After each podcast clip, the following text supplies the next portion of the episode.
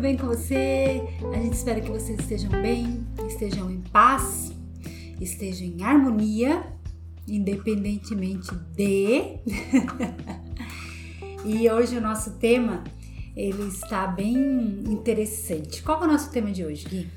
Nosso tema de hoje é a família dela e a família dele. Como lidar? Hum, lá vem treta.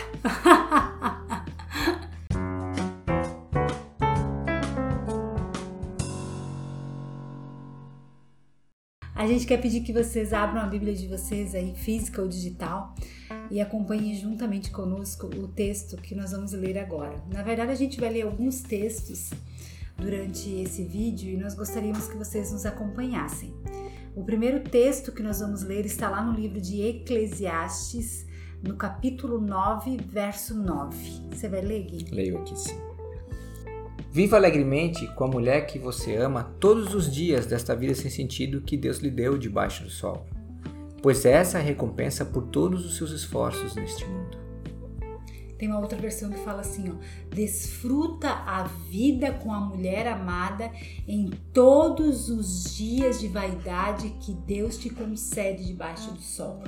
Todos os seus dias de vaidade, porque esta é a tua porção na vida e no trabalho com que te afadigas debaixo do sol.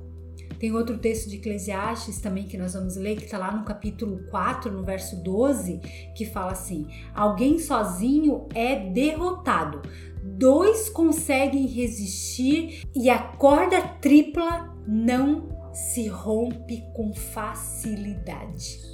Esse comando já vem lá do início, né? Vem em Gênesis 2:24, é, diz assim: Por essa razão o homem deixará o pai e a mãe e se unirá à sua mulher, e eles se tornarão uma só carne.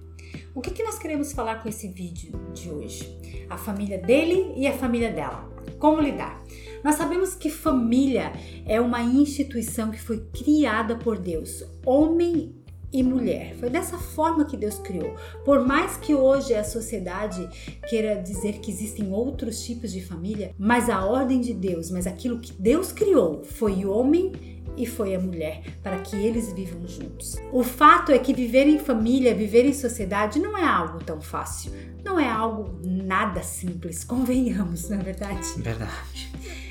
Mas esse é o comando de Deus para nossas vidas, para que nós possamos viver em união uns com os outros. E como a gente lida com a questão de família do cônjuge?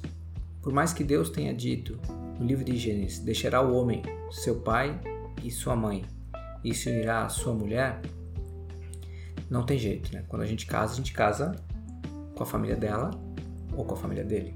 É verdade. E conviver com esses agregados à sua família é uma tarefa que nós temos que lidar diariamente. Né?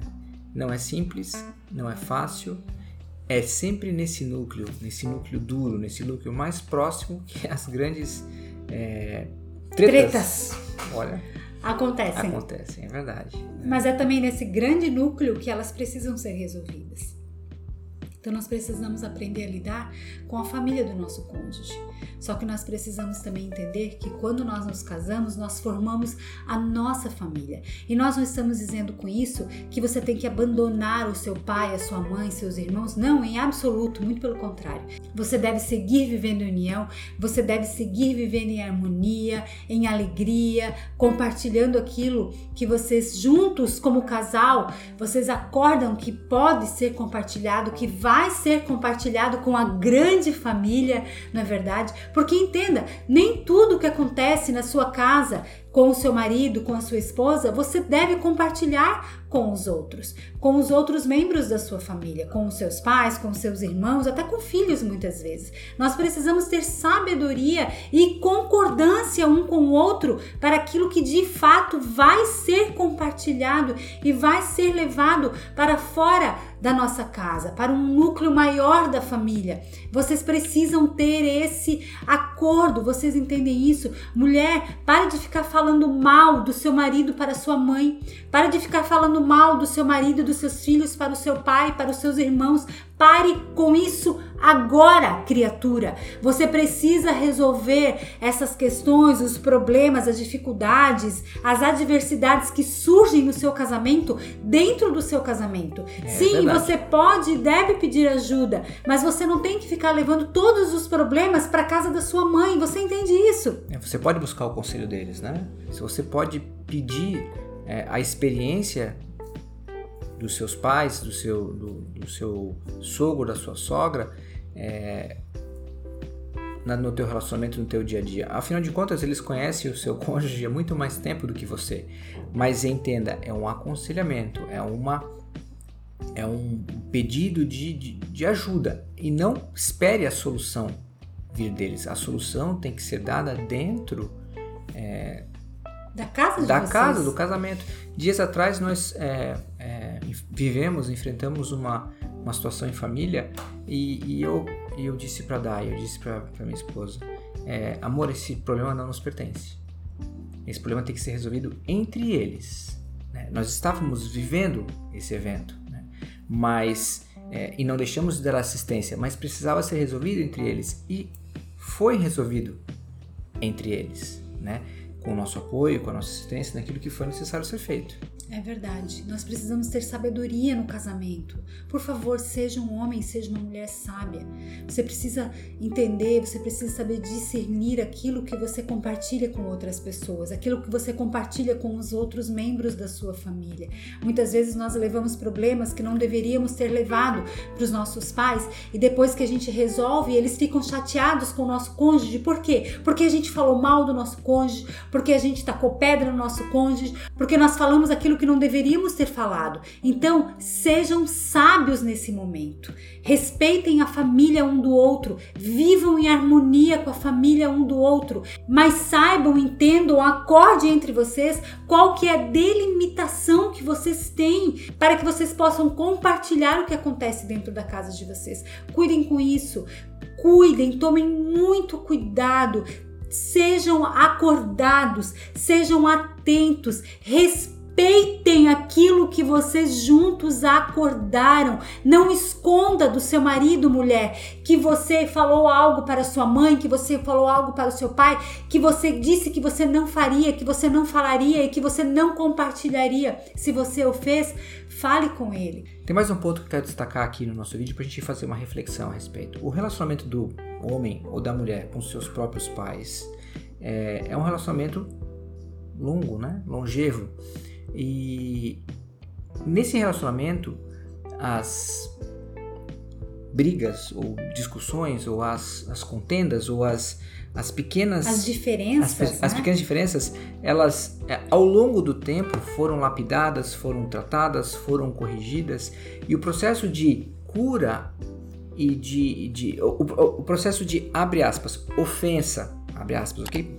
Ninguém tem licença para ofender mas o processo de ofensa, o processo de cura, ele, ele é ele tem o seu próprio timing, tem a sua própria forma de fazer. Às vezes, nós, cônjuges, olhando de fora, não participamos desse mesmo jeito de corrigir as coisas.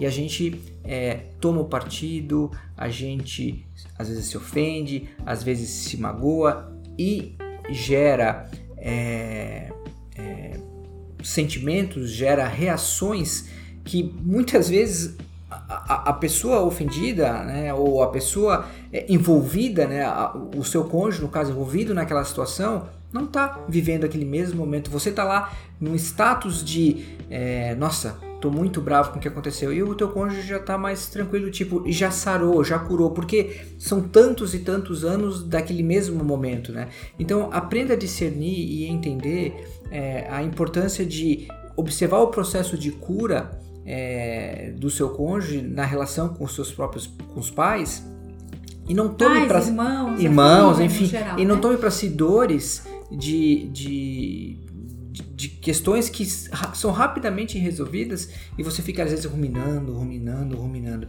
Entenda, é, cada família tem a sua particularidade, né?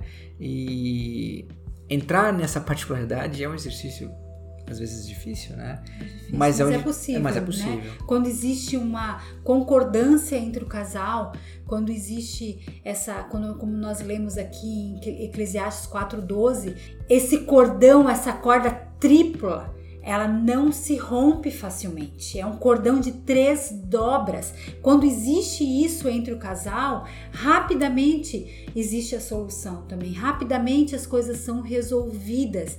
Então respeite a família do seu cônjuge, mas antes disso, respeite o seu casamento, respeite o seu cônjuge, respeite aquilo que juntos vocês acordaram.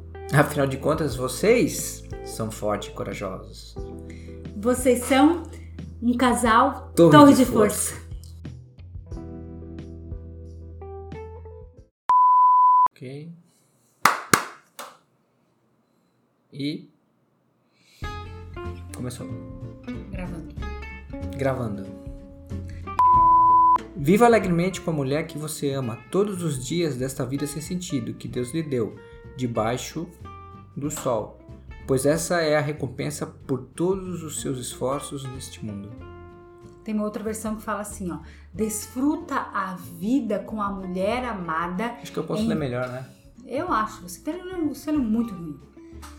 Então você tinha que ter me dito. Não, mas eu já falei umas quatro vezes, vou corrigir Não, mas de é novo. porque não acertei. Não tem uma vírgula nessa frase aqui. Mas tem que colocar a entonação. Então, vamos lá. É, por mais que Deus tenha dito ali em Gênesis que deixará o pai e sua mãe é, e se unirá à sua mulher. o pai e a sua mãe, não. Você deve, você deve seguir vivendo em união, você deve. Nossa. Você pode é, entender da. O moto passou, deixa, deixa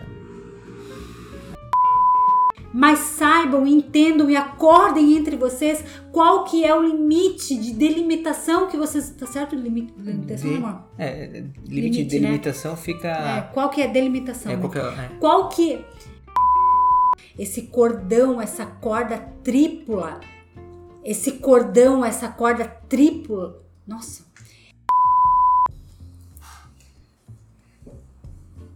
Amor, eu não sei você, mas tá bem quente aqui dentro.